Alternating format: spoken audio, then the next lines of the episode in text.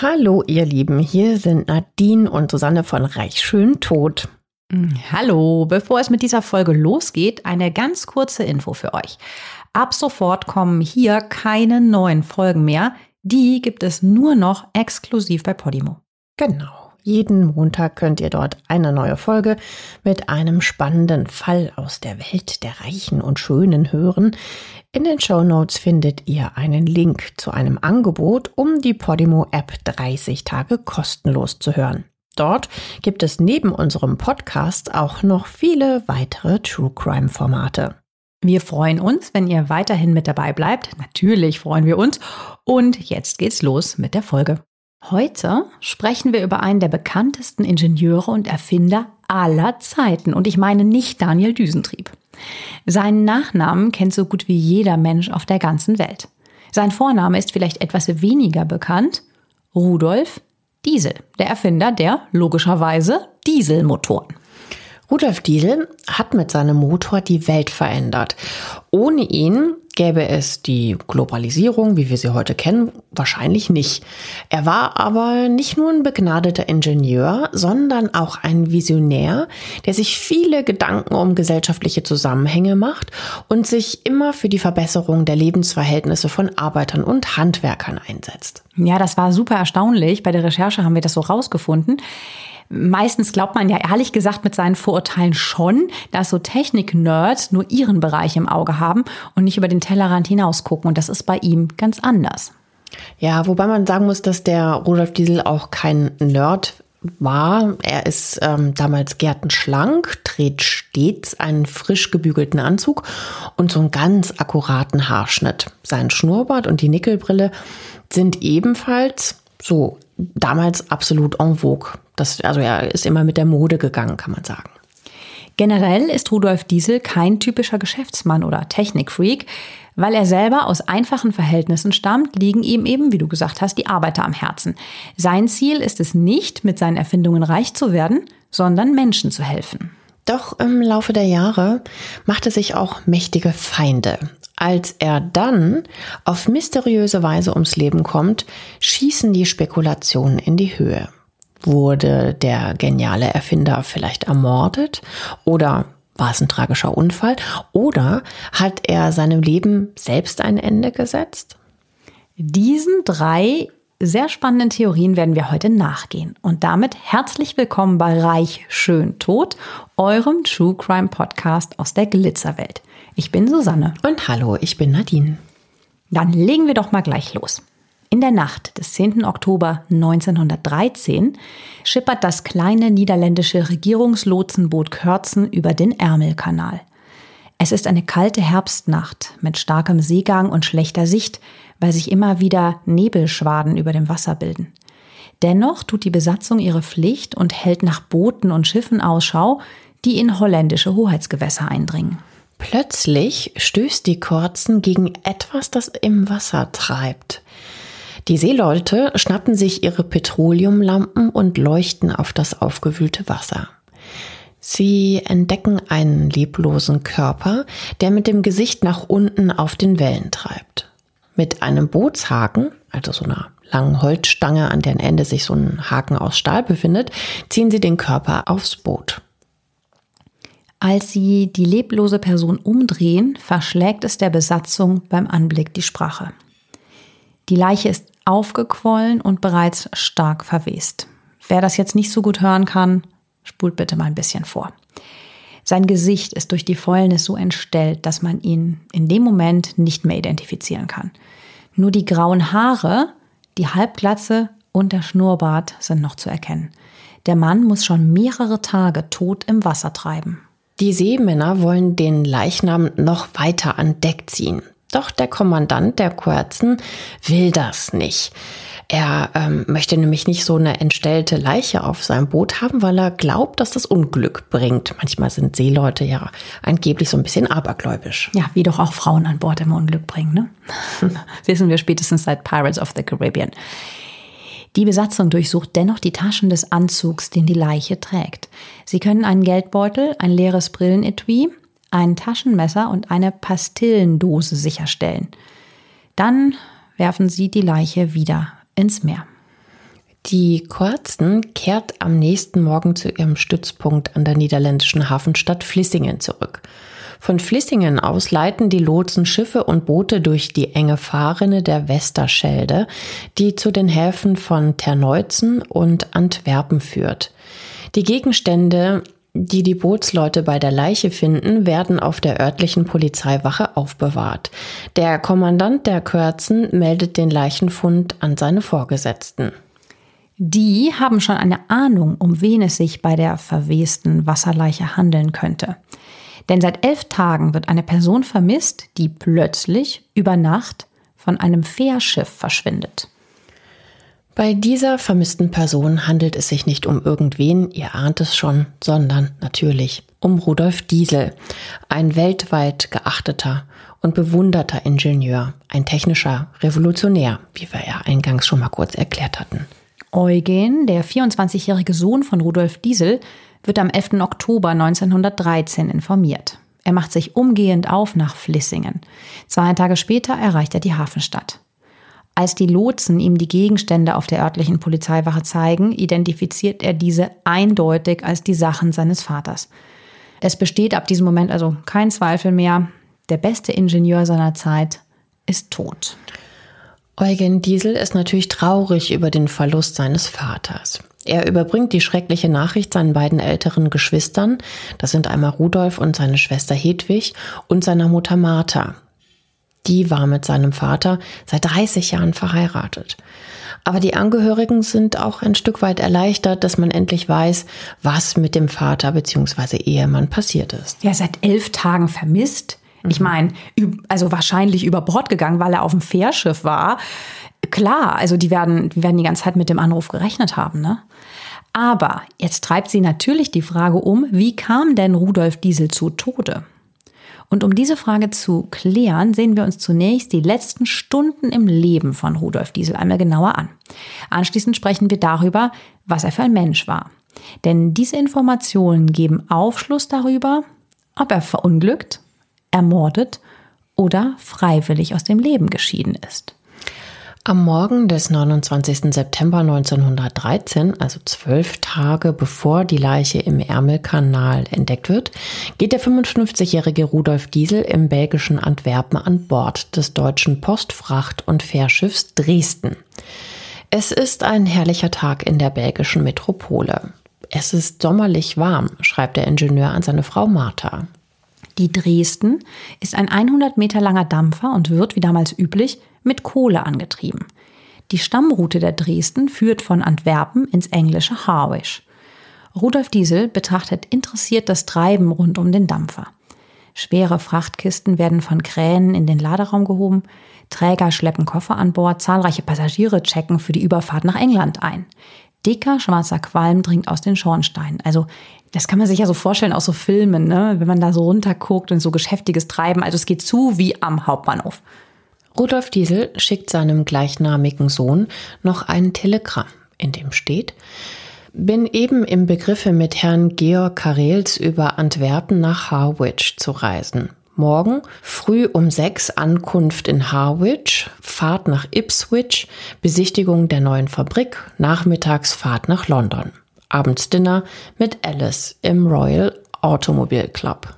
Tja, das klingt nach einer echt straff organisierten und vollgestopften Dienstreise. Ja, ganz genau. Der Rudolf Diesel fährt allerdings nicht zum Spaß nach England. Er will, oder man kann besser sagen, er muss Geschäfte machen, da er ganz dringend Geld braucht. Doch seine Businessabsichten sind manchen ein Dorn im Auge. Aber wieso das so ist, das erklären wir euch noch. Er übermittelt seinem Sohn auch seine Adresse in London, falls ihm jemand eine Nachricht schicken will. Diese soll er an das Kaisers Royal Hotel schicken oder es soll genau genommen telegrafiert werden. Doch da kommt er nicht an. Er wird nie mehr britischen Boden betreten.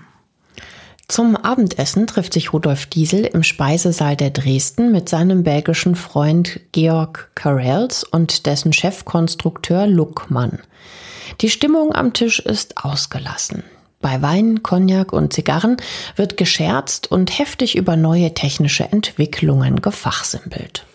Nach dem Essen gehen die drei Männer an Deck und unterhalten sich angeregt an der frischen Luft weiter. Gegen 22 Uhr trennt sich die Gruppe und jeder geht in seine Kabine. Rudolf Diesel will sich gleich hinlegen. Schließlich stehen ein paar anstrengende, aufregende Tage an. Da will er natürlich fit sein. Alles, was wir über die letzten Stunden im Leben von Rudolf Diesel wissen, stammt von Georg Karels und seine Mitarbeiter. Sie erzählen später von heiteren Stunden am Abend, von der Zuversicht und den Plänen von Rudolf Diesel. Als dieser am nächsten Morgen nicht wie vereinbart zum Frühstück erscheint, machen sich die beiden auf zu seiner Kabine. Die ist unverschlossen, das Bett wurde nicht benutzt. Der braune lederne Reisekoffer steht auf dem Bett und in ihm steckt noch der Schlüssel. Auf dem Tisch liegt noch Schreibkram, mit dem Rudolf Diesel sich tagsüber offensichtlich beschäftigt hat. Die ganze Szene wirkt so, als wenn Rudolf Diesel gerade im Begriff war, seinen Koffer auszupacken und dabei plötzlich irgendwie unterbrochen wurde. Das ganze Schiff wird nach dem Ingenieur abgesucht. Aber der 55-Jährige ist scheinbar spurlos verschwunden. Es macht sich die Befürchtung breit, dass Rudolf Diesel in der vergangenen Nacht über Bord ging. Und das würde im kalten Wasser des Ärmelkanals natürlich seinen sicheren Tod bedeuten. Die beiden Männer sind ratlos. Stürzte er ins Wasser? Die See war in der Nacht ganz ruhig. Einen starken Wellengang, der das ganze Schiff hin und her schaukeln ließ, gab's nicht. Und warum hat er überhaupt noch mal seine Kabine verlassen? Er wollte sich ja eigentlich sofort hinlegen also wenn er jetzt zum Beispiel einfach nur so ein bisschen frische Luft schnappen wollte, dann hätte er einfach auch nur das Bullauge, also das Fenster sozusagen an seiner Kabine öffnen müssen. Nachdem die Fähre in Harwich anlegt, wird das mysteriöse Verschwinden Rudolf Diesels gleich dem deutschen Vizekonsul in Harwich gemeldet. Der veranlasst eine sofortige Durchsuchung des Schiffes. Dabei wird natürlich auch die Kabine, in der Rudolf Diesel zuletzt gewohnt hat, genauestens durchsucht. Die Ermittler bemerken, dass Rudolf Diesel in seiner Kabine seine Taschenuhr so aufgehängt hat, dass er beim Erwachen gleich darauf sehen kann.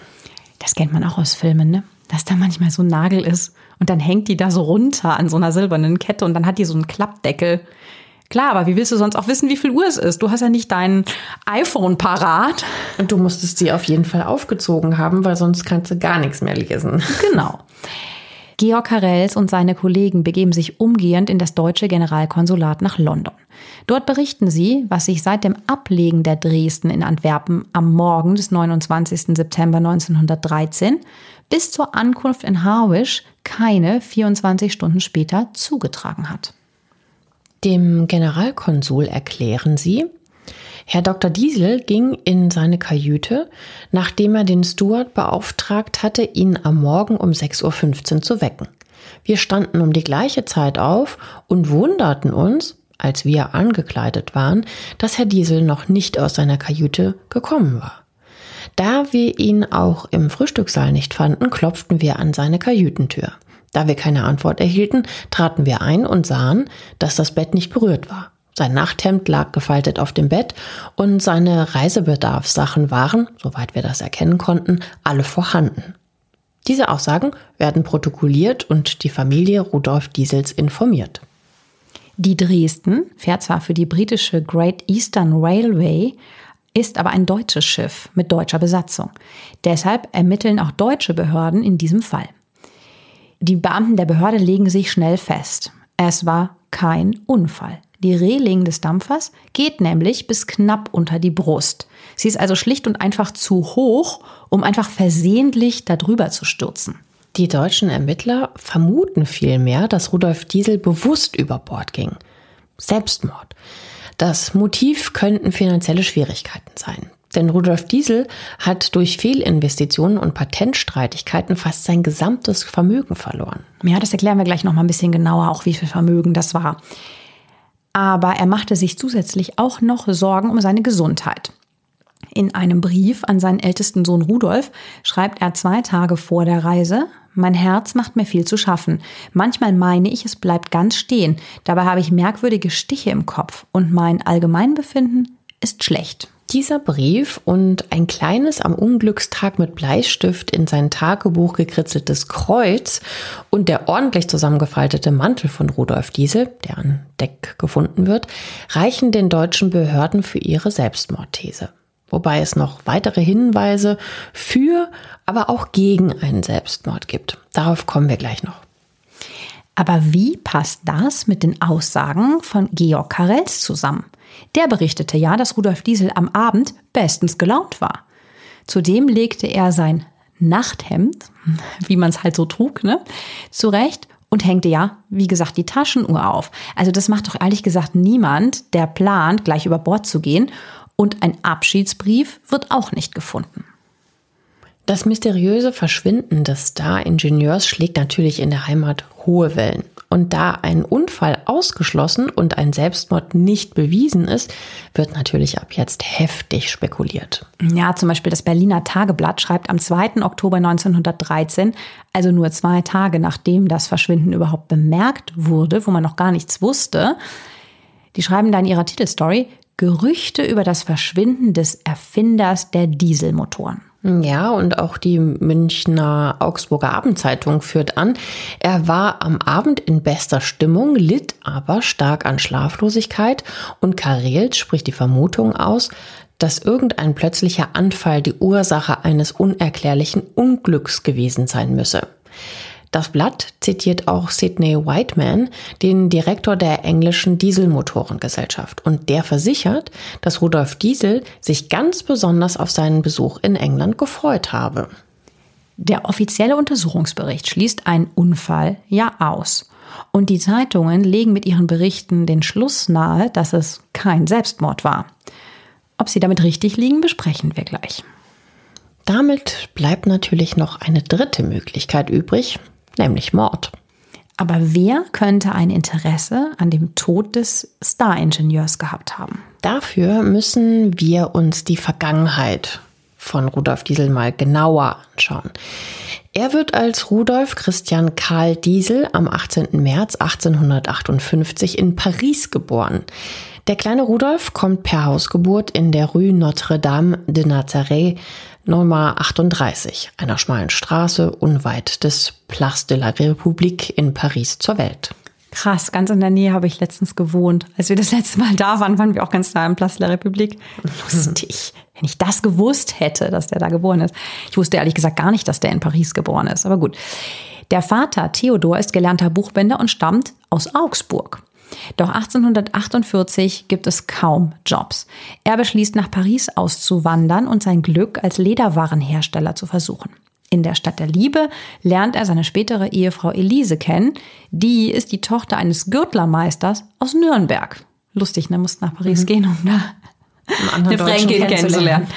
Auch sie flieht vor der Armut aus Bayern nach Frankreich, nachdem der Vater sein Geschäft aufgeben musste und sie schlägt sich gerade als Hausdame durch.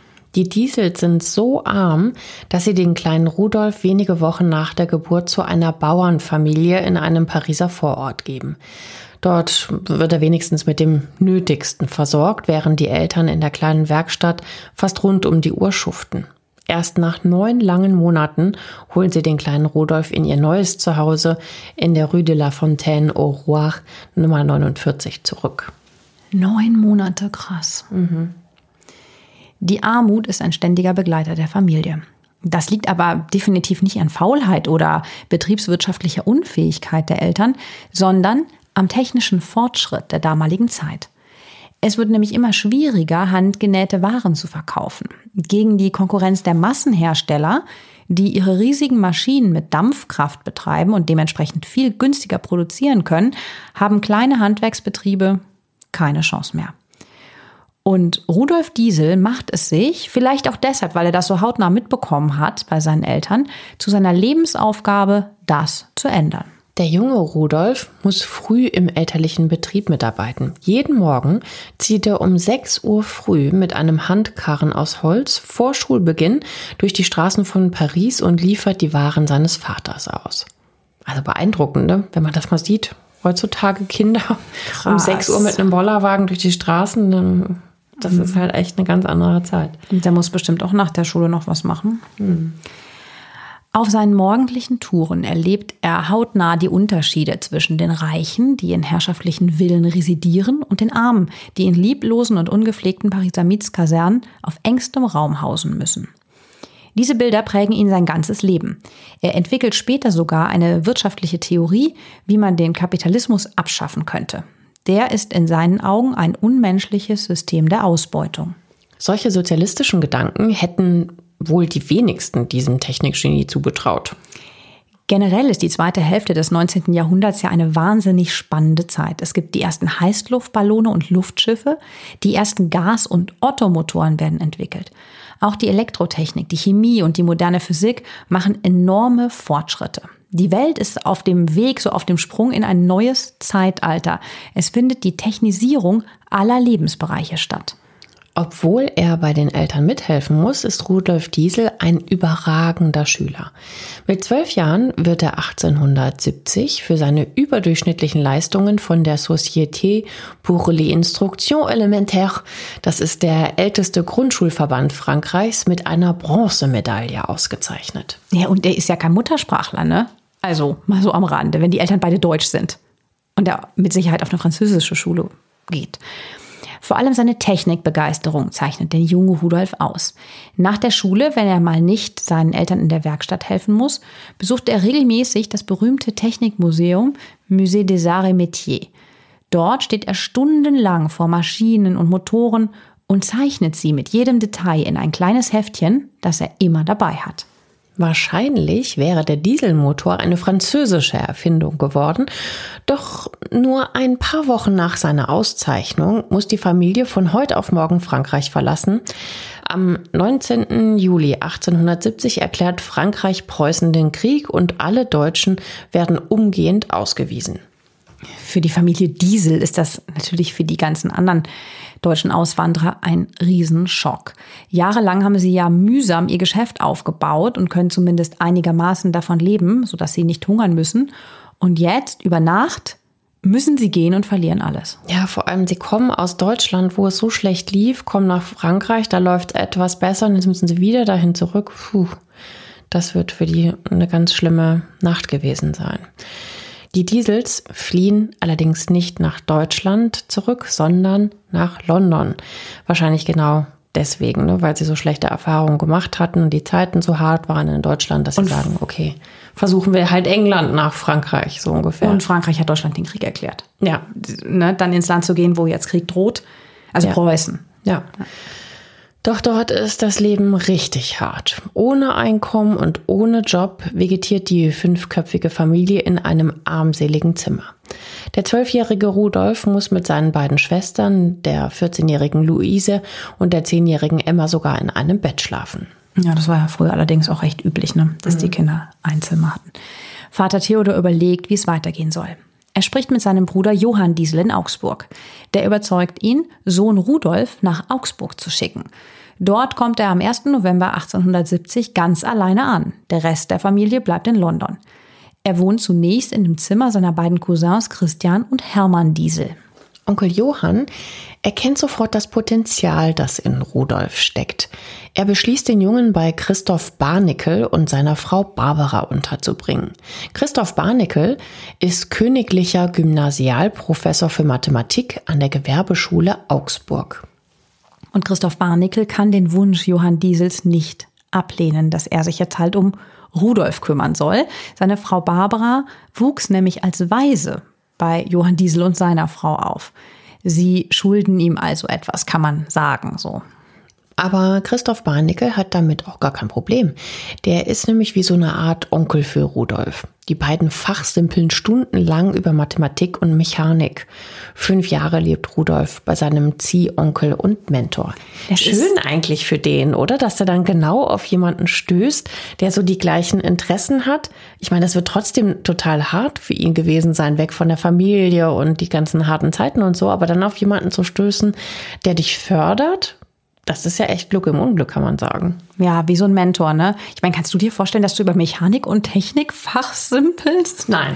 Aber ja, wirklich, es ist so, zwei haben sich gefunden und ich meine, der ist ja auch hochkarätig auf dem Gebiet, ne? Rudolf geht dann in die Gewerbeschule. In der sein Ziehonkel unterrichtet. Der Unterricht macht ihm mega Spaß. Also der will lernen, der ist total wissbegierig. Klar, der hat ja auch vorher da einmal gezeichnet und so im Museum. Zwei Jahre später schreibt er im Jahre 1872 an seine Eltern und äußert das erste Mal seinen Berufswunsch. Da ist er gerade mal 14 und schreibt, liebste Eltern, mein sehnlichster Wunsch ist, Mechaniker zu werden. In irgendeinem anderen Fach werde ich kaum etwas Tüchtiges erlernen. Kurzer Einwurf an dieser Stelle. Ingenieure werden damals noch Mechaniker genannt. Also der Rudolf will jetzt kein Autoschrauber werden, sondern ähm, jemand, der Maschinen und Motoren konstruiert. Ein Jahr später, 1873, beendet er die Schule als Jahrgangsbester. Also er ist halt auch einfach echt ein Überflieger und der will wissen. Danach schreibt er sich an der Industrieschule ein. Das ist heute die Hochschule Augsburg. Zwei Jahre, 1875 ist es mittlerweile später, schließt er die Ausbildung ab als Bester seines Jahrgangs.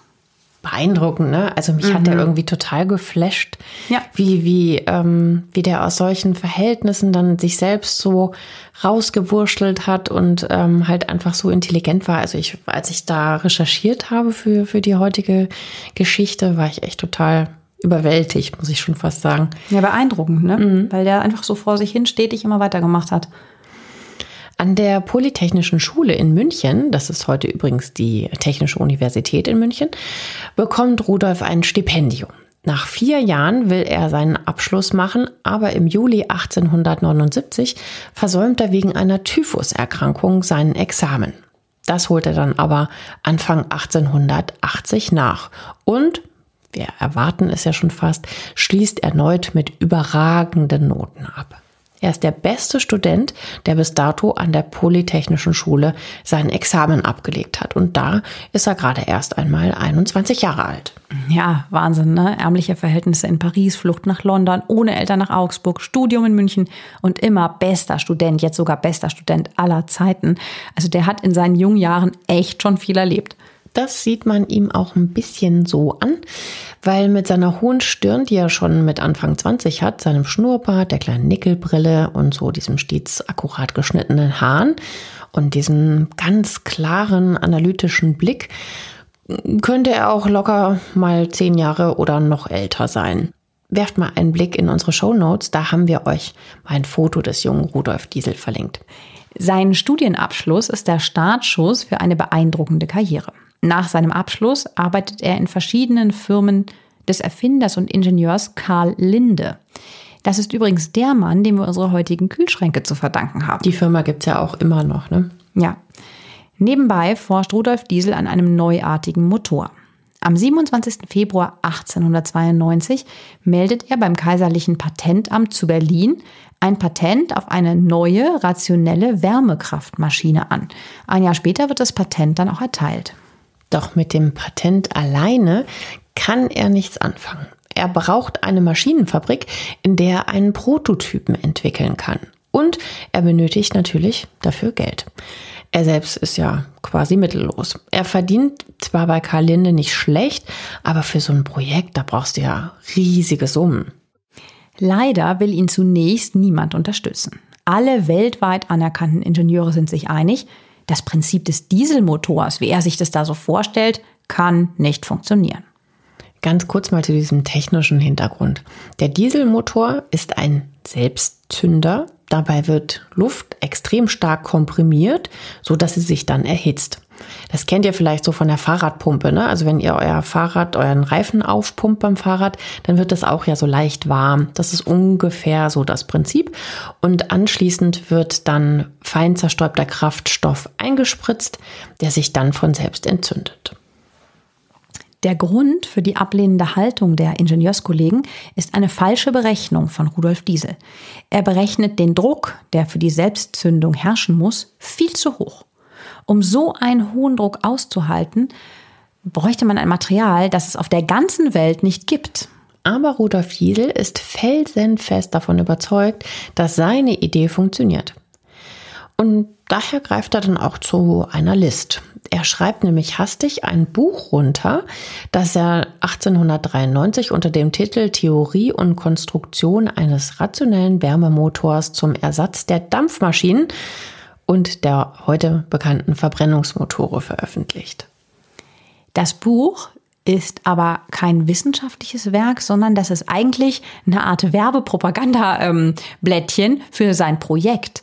Darin preist er nämlich ausführlich die Vorteile seines Motors an, der ja noch gar nicht existiert. Und der Plan ist total erfolgreich, weil Heinrich von Butz, das ist der Chef der Maschinenfabrik Augsburg, heute ist das übrigens MAN, liest das Werk mit Begeisterung.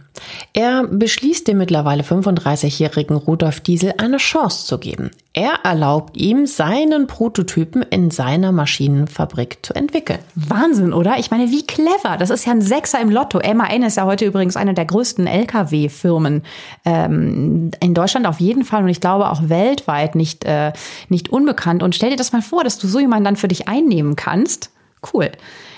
Aber Heinrich von Butz ist kein Träumer. Er weiß genau, dass das Projekt keine so großen Erfolgsaussichten hat.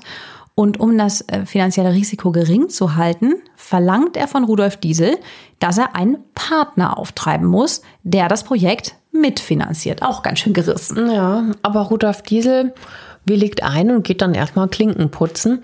Aber keiner der Großindustriellen gibt ihm zunächst das benötigte Geld. Nur einer scheint interessiert zu sein und das ist niemand geringerer als Friedrich Krupp, der mit seinen Stahlwerken ja unendlich reich geworden ist. Doch seine Ingenieure raten Krupp ab, sein Geld zu investieren. Zu gering seien die Erfolgsaussichten. Da ändert Rudolf Diesel einfach seine Berechnungen. Jetzt soll der Motor mit nur noch 10% des ursprünglich berechneten Drucks auskommen. Und er verspricht, dass der Motor in einem halben Jahr fertig entwickelt ist. Diese Argumente überzeugen Krupp. Er willigt ein, das Projekt zu finanzieren. Allerdings dauert es dann doch vier lange Jahre, bis der Motor in Serie gehen kann. Denn immer wieder gibt es Rückschläge. Manchmal wird die Fabrik sogar von Explosionen erschüttert. Teilweise meutern die Arbeiter in der Maschinenfabrik Augsburg, weil sie die Arbeit an dem Projekt für lebensgefährlich halten. Naja gut, wenn da was explodiert, ne, kann man das schon auch irgendwo nachvollziehen. Rudolf Diesel arbeitet wirklich Tag und Nacht. Er betreibt regelrecht Raubbau an seinem Körper. Er ernährt sich äh, teilweise wirklich nur noch von Kaffee und Zigaretten und wenn er denn mal schläft, dann höchstens für zwei Stunden. Also das heißt, er gibt wirklich alles, was er hat, um seinen Motor zu entwickeln. Der jahrelange aufopfernde Einsatz fordert seinen Tribut. Er klagt häufig über starke stechende Kopfschmerzen und innere Niedergeschlagenheit. Heute würde man wohl sagen, dass er so eine Art Burnout hatte und unter Migräneattacken litt. Außerdem plagen ihn Herzprobleme, wovon er ja später auch schreibt. Als er 1897 endlich Erfolg hat, geht es wirtschaftlich rasant nach oben für ihn. Wenige Monate nachdem sein Motor funktioniert, eröffnet er am 1. Januar 1898 seine Dieselmotorenfabrik Augsburg. Wie krass, ne, dass er das dann echt geschafft hat. Ein paar Wochen später kauft er dann ein Grundstück in München an der Ecke Maria-Theresia-Straße, Höchelstraße. Hier, nur ein paar Meter vom Münchner Friedensengel entfernt ist das, will er sich mit seiner Familie niederlassen. Der 2300 Quadratmeter große Bauplatz liegt malerisch am rechten Isar-Hochufer und befindet sich in Bogenhausen. Damals wie heute eins von Münchens teuersten Stadtteilen. Künstler, Wissenschaftler, Unternehmer und Gelehrte leben hier in der noblen Villengegend. Rudolf Diesel beauftragt den bekannten Architekten Max Littmann mit dem Bau. Der hat ähm, übrigens schon das Prinzregententheater in München entworfen. Die Villa der Diesels gehört zu den repräsentativsten und teuersten Gebäuden, die damals in Bogenhausen gebaut werden. Krass, ne? Jetzt hat er gerade den Durchbruch mit der Fabrik und gleich in die Vollen. Also ist er so ein bisschen ausgeflippt. Mhm. Die Villa setzt neue technische, das war klar, und künstlerische Maßstäbe. Am besten beschreibt Sohn Eugen Diesel das Haus in seinem 1937 erschienenen Buch Diesel, der Mensch, das Werk, das Schicksal. Die Küche war eine der schönsten Münchens. Das hochherrschaftliche Haus war ein Übergang von der Großbürgervilla zum kleinen Schloss. Parkett, Fliesen, Wände, alles war von entzückend großartiger Beschaffenheit. Mhm, das schreibt der Sohn. Ne? Und er erklärt dann weiter in dem Buch, Aber gewiss, es war schön, dies Haus mit seinem lieblichen Gartenzimmer, dem großartigen englischen Wohnzimmer, dem Louis XV Salon, dem Arbeitszimmer in dem merkwürdigen Jugendstil jener Tage, das der Architekt so gewollt hatte und das so gar nicht zu seinem Bewohner passte. Ein Prachttraum war das Esszimmer mit seiner Mahagonitäfelung und dem großartigen Marmorkamin. Es gab fünf Badezimmer. So ein bisschen so ein Mischmasch und Sammelsurium ne, von allem etwas. Am beeindruckendsten aber war wohl die große Empfangshalle. Er schreibt, die Halle war sehr groß und sehr stolz. Sie ging durch zwei Stockwerke, hatte eine breite Treppe mit einem geschnitzten Eichenholzgeländer, oben das Billard- und Jagdzimmer und die umlaufende Galerie, unten in den Ecken behagliche Sitzräume, einen gewaltigen Kamin mit dem Bilde des Hausherrn darüber und Glasmalerei in den hohen Fenstern. Diese gewaltige Halle sprengt die ursprünglich geplanten Ausmaße des Hauses und treibt die Kosten erschreckend in die Höhe. Zwei Jahre dauert der Bau. Die lange Bauzeit hängt übrigens auch hm, deutlich auch an Rudolf Giesel. Äh, der ist nämlich Perfektionist und mischt sich ständig in die Pläne ein, wenn es um technische Dinge geht. Ja, das ist auch kein Spaß, ne? Wenn du da machst und machst und dann kommt immer der Hausherr und streicht dir alles durch. Das prächtige Dieselhaus kostet schließlich mit dem Bauplatz und der Einrichtung ungefähr 900.000 Mark, was aber nach heutigem Wert ungefähr 6 Millionen Euro ist. Für damalige Verhältnisse ist das eine Wahnsinnssumme für ein Wohnhaus. Im Frühjahr 1901 zieht die Familie schließlich ein. Interessant ist, dass das Haus eigentlich gar nicht zu den eher bescheidenen Diesels passt. Sohn Eugen vermutet daher, dass der Architekt hier viel von seinen eigenen Vorstellungen umgesetzt hat. Wir haben euch drei Fotos der Villa in unseren Show Notes verlinkt. Da könnt ihr euch auch die mächtige Empfangshalle mal genauer ansehen. Es sieht wunderschön aus. Bitte schaut euch die Fotos an. Ganz, ganz toll. So ganz mega prunkvoll gemacht und ganz viele Verzierungen und diese Vertäfelung. Ach, ich war schon wieder in Love. Total toll. Der Blitz verliebt in ein Haus. Rudolf Diesel ist auf dem Höhepunkt seiner Karriere angekommen. Auf der Weltausstellung in Paris im Jahr 1900 wird der Dieselmotor nämlich dann auch noch mit dem Grand Prix ausgezeichnet, ein Ritterschlag. Und nebenbei ist das natürlich noch eine perfekte Werbung für seinen Motor, denn er verkauft natürlich fleißig Sublizenzen an andere Maschinenfabriken, die ebenfalls den neuartigen und ja auch sehr sparsamen Motor produzieren wollen. Er verdient also mit seiner eigenen Fabrik und den Sublizenzen Millionen. Das ist für Rudolf Diesel allerdings nur ein angenehmer Nebeneffekt. Sein Ziel war es ja nie, reich zu werden. Er wollte ja vielmehr so den kleinen Handwerkern helfen, ihre Existenz zu sichern. Jeder sollte sich einen kleinen Dieselmotor leisten können, um nicht gegen die mächtige Konkurrenz von großen Fabriken unterzugehen. 1903 veröffentlicht Rudolf Diesel sogar ein Buch mit dem Titel Solidarismus, natürliche wirtschaftliche Erlösung des Menschen. Seine Idee ist, statt Kapitalismus sollte es einen Wandel zu einer solidarischen Wirtschaft geben. Alle Menschen sollten in eine Art Volkskasse einen kleinen Betrag einzahlen. Und mit dem Geld sollte die Finanzierung, Produktion und Verteilung von Gütern bezahlt werden, die die Arbeiter selbst organisieren. Also recht, äh, recht idealistisch. Und er will dem kleinen Mann darüber hinaus natürlich auch preiswerte Reisen ermöglichen mit seinem Motor. Hans Niels Andersen von der dänischen East Asiatic Company erkennt als erster das Potenzial des neuartigen Antriebs für die Schifffahrt. Er lässt in seiner Werft mit Hilfe von Rudolf Diesel einen riesigen Motor bauen. Rudolf Diesel hat eben überzeugende Argumente. Er rechnet seinem Geschäftspartner nämlich vor, dass er mit einem Dieselmotor 15 Mal so weit fahren kann wie mit einem Dampfschiff. Außerdem betragen die Kosten für den Brennstoff nur einen Bruchteil.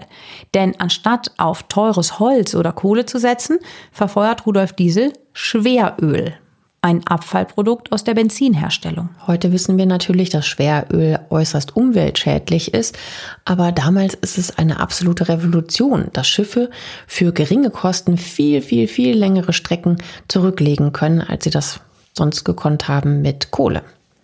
Genau das ist für die East Asiatic Company super interessant. Hans Niels Andersen hat beste wirtschaftliche Kontakte nach Siam, das ist heute Thailand, Und mit dem neuen Antrieb muss er von Europa nach Asien und zurück nicht mehr tanken. Das spart ja nicht nur unglaublich viel Zeit, sondern auch bares Geld, weil einerseits die Betriebskosten natürlich niedriger sind, man andererseits aber auch keine Heizer mehr auf dem Dampfschiff braucht. Zudem kann viel mehr Fracht transportiert werden, da die Kohle oder Holzlager immens viel Platz auf dem Dampfschiff benötigt haben. Und die fallen jetzt natürlich weg. Der Tank für das Schweröl ist deutlich kleiner. Also was für eine Revolution das halt bedeutet hat, ne? Total. Im Februar 1912 läuft in Kopenhagen die Selandia der East Asiatic Company vom Stapel. Sie ist das erste hochseetüchtige Dieselmotorfrachtschiff der Welt. Zahlreiche Schaulustige sehen sich trotz der winterlichen Temperaturen die Jungfernfahrt im Hafen von Kopenhagen an. Sie können es überhaupt nicht glauben, dass so ein riesiges Schiff ohne Schornsteine und Segelmasten sich hier vor ihren Augen wie von selbst durchs Wasser pflügt. Auch der damalige Oberbefehlshaber der britischen Marine, Winston Churchill, inspiziert die Selandia und lässt sich alles genauestens erklären. Vor allem von dem sauberen Maschinenraum ist er begeistert. Klar, ne? Vorher Kohle, Holz und jetzt, also Ruß, der Rauch und so. Und genau das wird bald zum Problem für Rudolf Diesel werden. Denn etwa zur selben Zeit sticht der in Deutschland gebaute Stückgutfrachter Monte Penedo mit einem Dieselmotor in See. Auf der Kieler Woche wird sie dem deutschen Kaiser Wilhelm II. vorgeführt. Und auch der Kaiser ist von dem Schiff sehr angetan. Denn sowohl Churchill als auch der Kaiser erkennen sofort, was dieser neue Antrieb für sie bedeuten könnte. Sie wollen damit ihre Kriegsschiffe ausstatten und sich somit einen enormen Vorteil gegenüber dem Gegner verschaffen. Doch damit will Rudolf Diesel nichts zu tun haben. Er ist ein absoluter Kriegsgegner. Ja, aber Rudolf Diesel hat ein großes Problem. Er ist zwar ein begnadeter Ingenieur, aber leider ein hundsmiserabler Geschäftsmann. Obwohl er den besten, leistungsstärksten und langlebigsten und sogar preiswertesten Motor aller Zeiten erfunden hat, ist er im Jahre 1913, also zwölf Jahre nach dem Einzug in die Prachtvilla, quasi pleite. Seine Dieselfabrik in Augsburg muss 1911 nämlich schon Insolvenz anmelden, weil die Leute den neuartigen Motor nicht richtig bedienen können und es immer wieder zu technischen Problemen kommt. Vor der Insolvenz kauft er noch riesige Aktienpakete, um den Kurs zu stützen, um Kleinanleger vor Verlusten zu retten. Er hat ja, wie gesagt, ein großes Herz für den kleinen Mann. Er setzt außerdem viel Geld mit Immobilienspekulationen in den Sand. Er hat teure Rechtsstreitigkeiten wegen seiner Patente an der Backe. Und klar, auch die überdimensionierte Villa in München verschlingt im Unterhalt Unsummen für Heizkosten, Strom und natürlich Personal. Noch ganz kurz ähm, ein Wort zu diesen riskanten Immobiliengeschäften. Er hat sich dabei nicht einfach so verzockt oder sowas, sondern er wurde mehr oder weniger übers Ohr gehauen. Im Herbst 1898, das ist neun Monate nachdem seine Dieselfabrik in Augsburg eröffnet wird, begibt sich Rudolf Diesel wegen seines Burnouts in eine Nervenheilanstalt. Dort schleicht sich ein dubioser Immobilienmakler ein und jubelt ihm die verhängnisvollen Geschäfte unter. Das alles führt jedenfalls zu seiner finanziellen Schieflage. Im Jahr 1911 muss er als letzte Rettung eine Hypothek auf seine Villa aufnehmen und damit kann er sich zumindest ein paar Monate über Wasser halten. Die finanziellen Probleme setzen ihm stark zu. Er wird immer unberechenbarer, brüllt Leute grundlos an. Seine permanenten Kopfschmerzen treiben ihn fast in den Wahnsinn.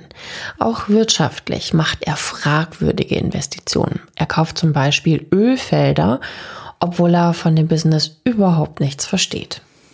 Er braucht also dringend frisches Geld. Und das will er sich in England besorgen. Er will seinen Schiffsmotor an die Consolidated Diesel Manufacturing Ltd verkaufen. Aus diesem Grund besteigt er am 29. September 1913 die Dresden. Der bevorstehende Deal mit den Engländern könnte ein tödlicher Fehler gewesen sein. Im Jahr 1913 stehen die Zeichen auf Krieg in Europa und der bricht ein paar Monate später am 28. Juli 1914 aus.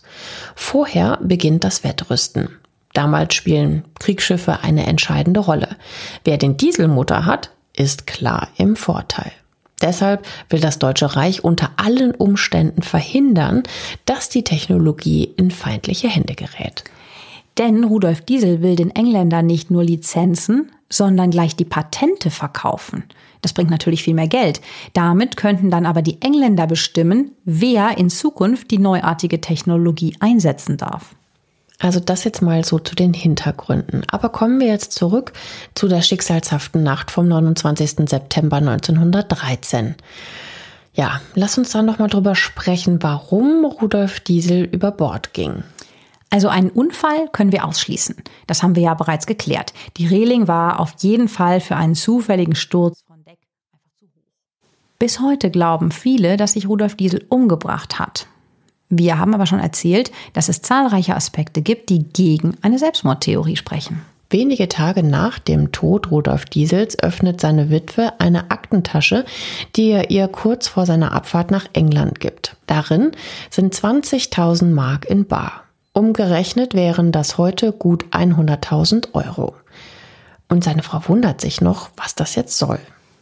Doch als sie kurz darauf die Bankkonten checkt, bemerkt sie, dass diese alle leer sind. Also Familie Diesel ist offenbar wirklich richtig pleite. Wollte er aus finanzieller Not heraus seinem Leben ein Ende setzen und gleichzeitig seine Frau finanziell vor dem Zugriff der vielen Gläubiger schützen?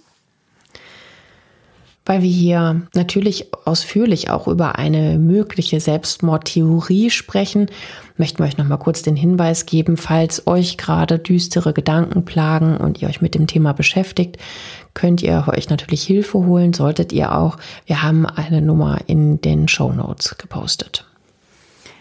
Aber es gibt neben den aufgefundenen Gegenständen noch weitere Indizien, die gegen einen Selbstmord sprechen. Zum einen gibt es ja keinen Abschiedsbrief. Und Rudolf Diesel war ein begeisterter Briefeschreiber, darum wissen wir ja so viel über ihn. Er verfasste unzählige Briefe an seine Familie und auch an Geschäftspartner. Vor allem sind es seine Zukunftspläne, die einen Freitod unrealistisch erscheinen lassen. Rudolf Diesel ist ja auf der Fahrt über den Ärmelkanal mega gut drauf. Das haben wir ja schon erzählt. Das hängt ja auch mit den äh, zu erwartenden Geldsegen aus England für seine Patente zusammen. Außerdem plant er einen Auszug aus der herrschaftlichen Villa in Bogenhausen in ein kleineres Haus, das ja eher seinem Geldbeutel beziehungsweise auch eigentlich seinen Bedürfnissen entspricht. Auch der Verkauf von dieser Villa hätte ja ordentlich Geld in seine Familienkasse gespült, auch wenn da jetzt noch eine Hypothek drauf ist. Es ist zwar gerade etwas eng mit der Liquidität und die Konten sind leer. Arm waren die Diesels aber trotzdem auch jetzt schon nicht. Das häufig angeführte Argument des wirtschaftlichen Bankrotts als Motiv für einen Suizid passt also nicht so richtig bleibt als letzte Möglichkeit jetzt eigentlich nur Mord. Und da stellt sich natürlich die Frage nach dem Motiv. Wer könnte aus welchem Grund ein Interesse haben, das Technikgenie aus dem Weg zu räumen? Also da gäbe es zwei Theorien. Die erste Theorie für einen Mordanschlag betrifft die mächtige Ölindustrie. Rudolf Diesel plant statt Schweröl Pflanzenöl bei seinen Motoren als Treibstoff einzusetzen. Aus heutiger Sicht ist das natürlich damals ein super moderner Ansatz. Wobei Rudolf Diesel weniger den Umweltschutz im Auge hatte. Dafür gab es ja damals noch gar kein Bewusstsein. Ihm geht es eher um die Verfügbarkeit seines Treibstoffs. Pflanzenöl gibt es auf der ganzen Welt, Schweröl aber natürlich nicht. Die Theorie besagt, dass ihm die Ölindustrie einen bezahlten Auftragskiller auf den Hals hetzt und der ihn dann auf der Dresden aus dem Weg räumt, damit die Menschheit weiter auf fossile Brennstoffe angewiesen ist. Ja, das ist eine spannende Theorie, die sich aber nicht beweisen lässt. Wenn sie stimmt, hätte sich der Auftragsmord für die Ölindustrie ausgezahlt. Denn auch über 100 Jahre später sind wir auf Öl für Autos, Loks, Schiffe und Flugzeuge angewiesen. Dann kommen wir doch mal zur zweiten Theorie. Wir hatten ja schon erwähnt, dass Rudolf Diesel den Engländern seine Patente verkaufen will. Das ist dem deutschen Kaiser und der deutschen kaiserlichen Marine ein Dorn im Auge, um es mal vorsichtig zu formulieren. Der Dieselmotor gilt als kriegswichtig. Manche denken sogar, dass er kriegsentscheidend sein könnte. Daher muss mit aller Macht verhindert werden, dass die Technik in feindliche Hände gerät. Daher gehen manche davon aus, dass deutsche Agenten Rudolf Diesel aus diesem Grund liquidiert haben. Sie schlagen ihn in seiner Kabine nieder, tragen ihn aufs Oberdeck und werfen ihn ins Wasser. Ja, klingt so ein bisschen James Bond-mäßig, ne? Total, nur halt ein bisschen früher, ne? Hm, ja, ausschließen kann man es nicht. Vor allem vor dem Hintergrund, dass deutsche U-Boote im Ersten Weltkrieg mit Dieselmotoren ausgestattet werden. Aber es lässt sich auch nicht beweisen. Wenn es denn geheime Akten über den Mord an Rudolf Diesel gab, dann sind sie zumindest bis heute nicht aufgetaucht. Für den Autor und Dieselexperten Viktor Glass ist die Sache klar. Ich denke, dass hinter dem Tod der deutsche Geheimdienst steckt, sagt er. Ich habe versucht, an Dokumenten im preußischen Staatsarchiv zu kommen, aber mir wurde der Zugang verwehrt. Diese Dokumente sind immer noch unter Verschluss. Ich favorisiere diese Theorie, weil es anders nicht gewesen sein kann, sagt er. Hm. Ein wirklich spannender Fall, der sich wohl aber nie endgültig lösen lassen wird. Auch seine Leiche wird natürlich nie ein ordentliches Grab erhalten. Ist schon irgendwie ein unwürdiges Ende für eines der größten Technikgenies aller Zeiten. Ja, und auch eine Schande für die Menschheit irgendwie, ne? Weil wir haben zwar heute alle ein Smartphone, streamen unsere Lieblingsserien jederzeit über das Internet, sind weltweit vernetzt und leben auch in einer globalisierten Welt. Aber auch nach über 100 Jahren schippern die Schiffe immer noch mit Dieselmotoren über die Weltmeere, angetrieben von Schweröl. Dafür hätte Rudolf Diesel bestimmt noch eine Lösung gefunden. Jetzt seid aber erstmal ihr dran. Was haltet ihr von unserem Fall? Was glaubt ihr? Wurde Rudolf Diesel wirklich kaltblütig aus politischen oder wirtschaftlichen Interessen ermordet?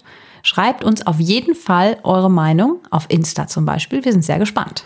Ach, mir fallen noch Informationen ein. Ich äh, konnte mich von dieser Villa ja nicht lösen. Ne? ja. Ich habe dann noch mal geguckt. Die gibt's noch. Die gibt's heute noch in München war über Jahre hinweg immer äh, ein Büro, also es waren Büroräume darin, weil sich keiner dran getraut hat, was alles äh, denkmalgeschützt und so weiter. Dann hat es aber dann trotzdem äh, eine Firma sich dessen angenommen und hat es jetzt umgebaut, dass man auch wieder richtig drin wohnen kann. Sieht wunderschön aus. Und du hast quasi nur äh, neumodisches Klo und neumodische Waschbecken neu bekommen und der Rest ist alles so, wie es früher war. So wie, wie der Rudolf Diesel da gelebt hat. Wahnsinn, ne? Auf jeden Fall. Also wenn ihr mal in München seid, setzt das doch auf jeden Fall auf eure Sightseeing-Liste, weil das hat auch noch nicht jeder gesehen. Das sollten wir auf unsere Sightseeing-Liste setzen. Ich habe das noch nie gesehen. Ja, dann machen wir das doch. Ein Ausflug zur Dieselvilla. Genau.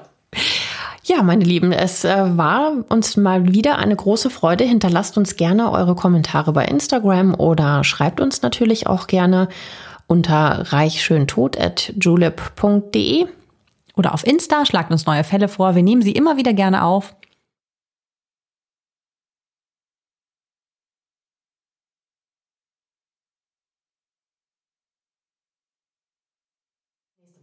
Schöne Woche. Tschüss. Tschüss.